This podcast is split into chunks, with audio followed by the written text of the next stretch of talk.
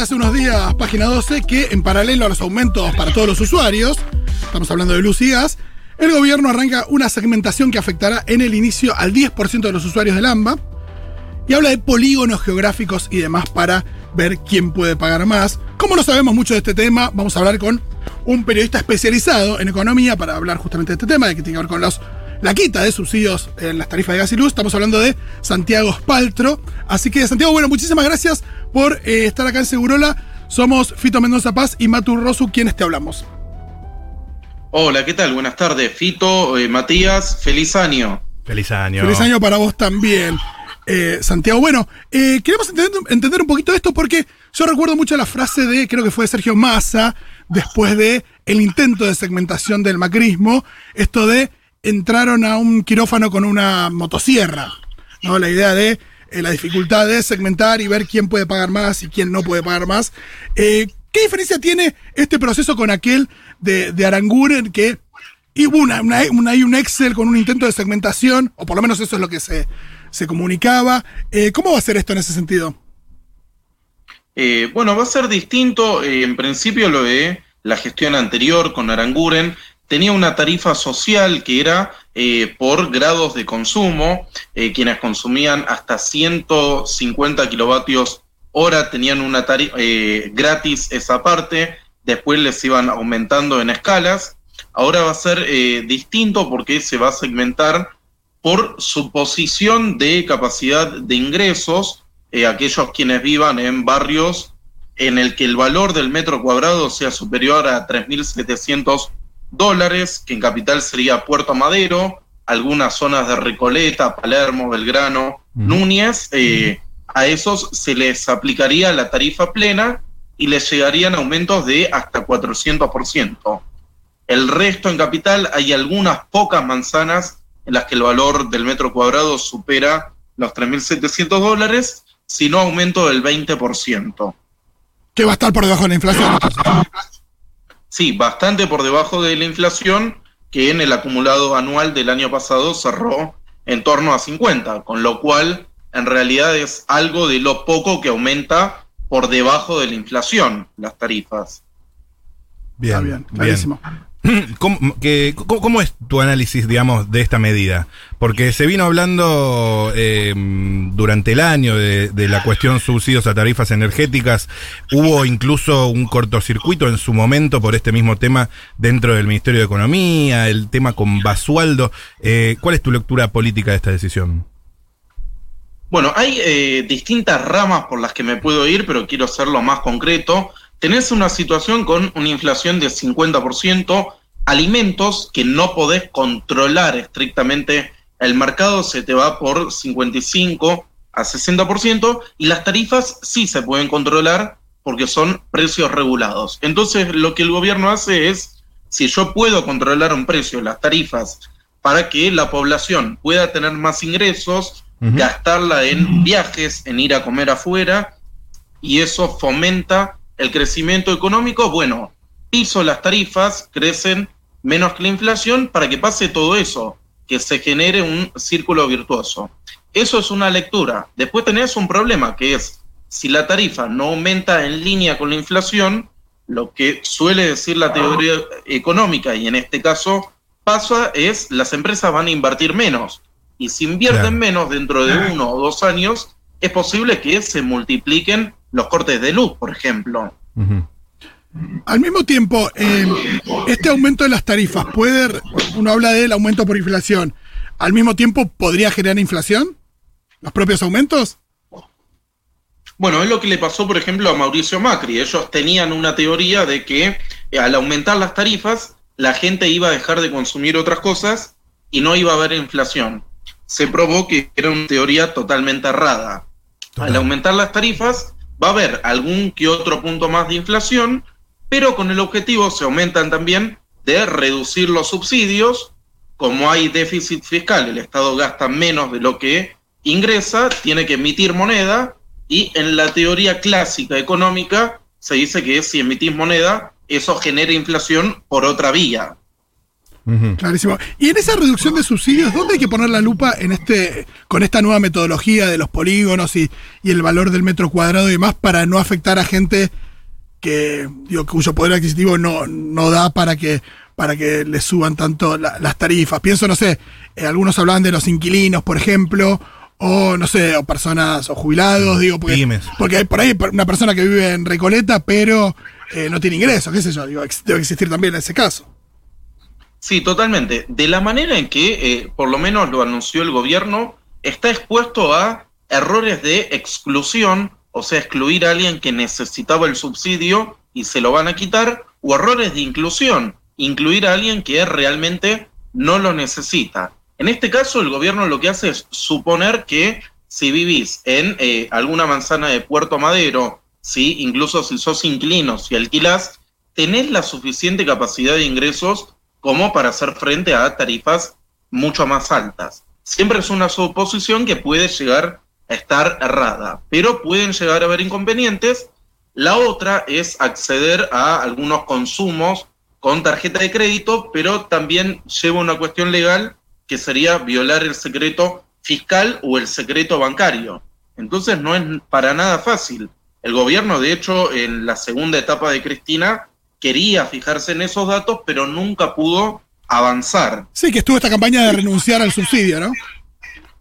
Sí, que pocos lo hicieron. Y es más, de hecho, te, cuento algo. Eh, hace dos meses el ENRE comenzó con una campaña de reempadronamiento de la titularidad de usuarios para poder acceder mejor a esos datos sobre un millón y medio de clientes que querían reempadronar. Por ahora solo 75 mil usuarios se registraron y cambiaron titularidad.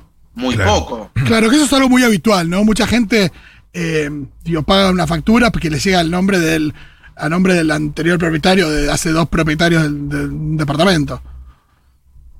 Sí, totalmente. Y además, eh, con, esa situación tenés que puede estar a nombre de una persona fallecida o eh, un jubilado también, entonces te cambia la capacidad de ingresos. O al contrario, estaba a nombre de una persona que tenía los suficientes ingresos, el dueño, y el inquilino no los tiene.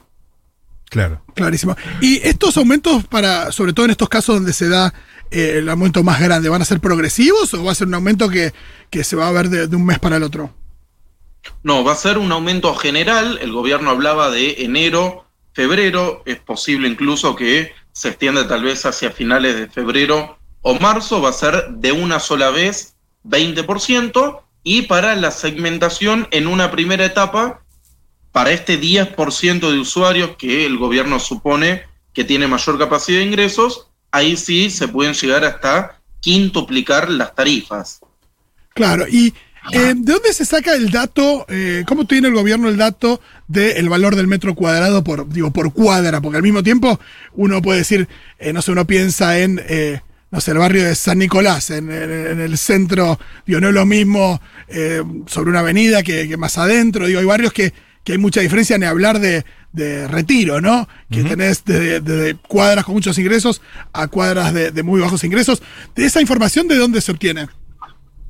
Totalmente, es más, de hecho te digo, en Recolete incluso hay manzanas que superan los 3.700 dólares el metro cuadrado y hay otras que están por debajo. Y eso es otro de los problemas porque no hay un registro público confiable del valor del metro cuadrado. Sí hay registros privados, pero también cambian. Por ejemplo, reporte inmobiliario tiene valores distintos que zona prop, por ejemplo. Y además siempre se tiende a subdeclarar. Sí, eso el valor, fiscal siempre es menor. Porque ahí también pienso en, diferencias de, no lo mismo, hay una, uno, es muy variada esta ciudad en términos de que un edificio al lado de otro hay un edificio, eh, no sé, de, con triplex y todo enorme, y al lado hay un edificio más, más antiguo, que donde viven jubilados, que digo, de, mucha menos, por ahí, no sé, calidad o... Eh, sí, pero que, ahí. Y que, y que ahí la verdad tampoco sé si es que el metro cuadrado ahí vale lo mismo que el metro cuadrado en el edificio de al lado, eh, por ahí es, es, algo de la zona, pero se me ocurre que empezarán a aparecer muchos, muchas apelaciones y demás apelaciones, amparos, digo, no sé, o reclamos, no sé, no sé qué forma tendrán. Sí, es muy posible que, suceda eso en la justicia y si no, que bueno, que haya eh, reclamos ante las empresas. Enor, Sur, de me quitaste el subsidio y yo la verdad no lo puedo pagar. O sea, están expuestos a grandes problemas por esta forma que quieren de segmentar. Una forma más adecuada ah, lleva más complicaciones. ¿Cuál sería una forma más adecuada, por ejemplo? Bueno, por capacidad de ingresos. El gobierno es muy posible que tenga acceso a capacidad de ingresos por AFIP, consumos, con las tarjetas de crédito. Hay una gran base de datos y la pandemia también, a partir de todas las ayudas que dio Lances, eh, dotó al Estado de recursos sobre eh, la capacidad de ingresos y gastos que tiene cada uno de los ciudadanos. Claro, claro. Eh, Santiago Espaltro, periodista especializado en economía y en energía, digo bien, o economía. Sí, Perfecto. Eh, economía y energía. Economía y energía. Eh, aprovecho que, además de saber mucho sobre el tema, venís cubriendo de cerca en todo lo que es gobierno y demás, y, te vuelvo a llevar a la cuestión política. Para entender, esta es una iniciativa eh, que viene de la Secretaría de Energía. ¿Hay consenso en el frente de todos en cuanto a este número, que es entre 17 y 20% a nivel nacional, a la metodología y a cómo se va a aplicar? o hay opiniones encontradas?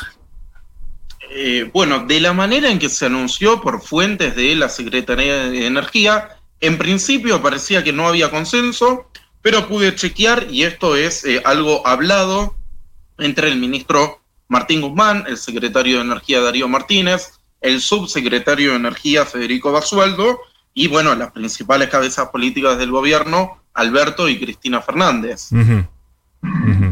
O sea que Digamos, pues el año pasado eh, lo que dejaba trascender Cristina es que más bien en lugar de, de, quitar subsidios había que destinar más fondos del Tesoro Nacional para eh, subsidiar recordemos la carta. determinados tramos eh, del consumo energético. O sea, hubo ahí como un, un, cambio, una rotación de, de, la postura de Cristina, si se quiere. Este, no te diría que hubo un cambio de Cristina. Eh, Cristina está habilitando un aumento de tarifas muy por debajo de la inflación prevista en el presupuesto, que es 33%. Sí, rechazado. parece que se quedaría corta. Mm. Eh, lo que en todo caso hay un giro es en la, en la postura de Martín Guzmán, el ministro de Economía, que acepta aumento de tarifas para gran parte de la población por debajo de la inflación. Esto puede tener un ruido con la negociación del Fondo Monetario Internacional en cuanto a la baja de subsidios, porque eh, con estos precios de la energía hay una crisis internacional porque se dispararon los costos del gas, que es el principal combustible energético acá en Argentina, los subsidios no van a bajar, sino van a subir muy probablemente este año. Claro. Eh, recordemos que eh, estamos hablando de que el aumento este que está por debajo de la inflación va a afectar a, por ejemplo, en el caso de AMBA, al 90% de los usuarios y estos que van a sufrir mayores aumentos en realidad son el 10% de los usuarios que no son los de los mayores ingresos, sino los que entran en esta suposición de mayor poder adquisitivo por la zona en la que viven y demás, y que puede haber errores ahí, ¿no? Sí, unos 500.000 usuarios en un principio. Está bien. Bien, y, y esto, digamos, eh, afecta la negociación con el fondo desde el punto de vista fiscal.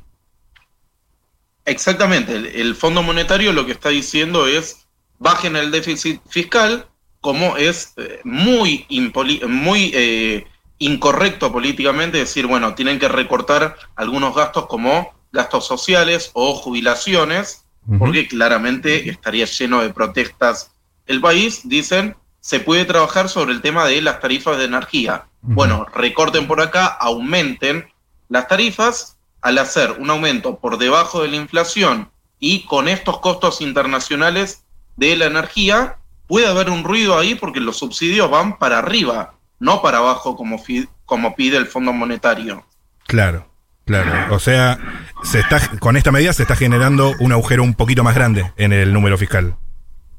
Totalmente. Lo que el gobierno dice es, bueno, si los costos mundiales se hubieran mantenido tal cual el año pasado, nosotros estaríamos recortando los subsidios, pero hay una situación especial que en el mundo el gas está ocho veces más caro de lo que compramos el año pasado. Entonces, los subsidios ahí justamente van para el lado contrario, o sea, para arriba, de lo que pide el Fondo Monetario.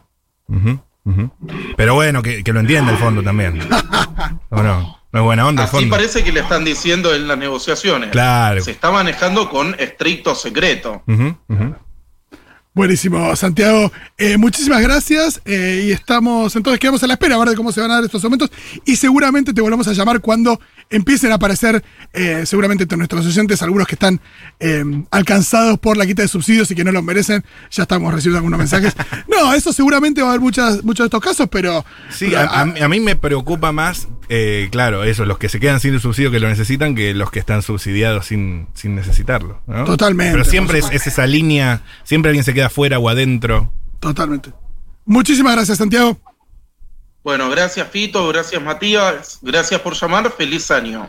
Igualmente, hablábamos con Santiago Spaltro, periodista especializado en economía y energía, como bien aclaró, eh, para hablar, bueno, sobre justamente la quita de subsidios en tarifas de gas y luz, no para todos.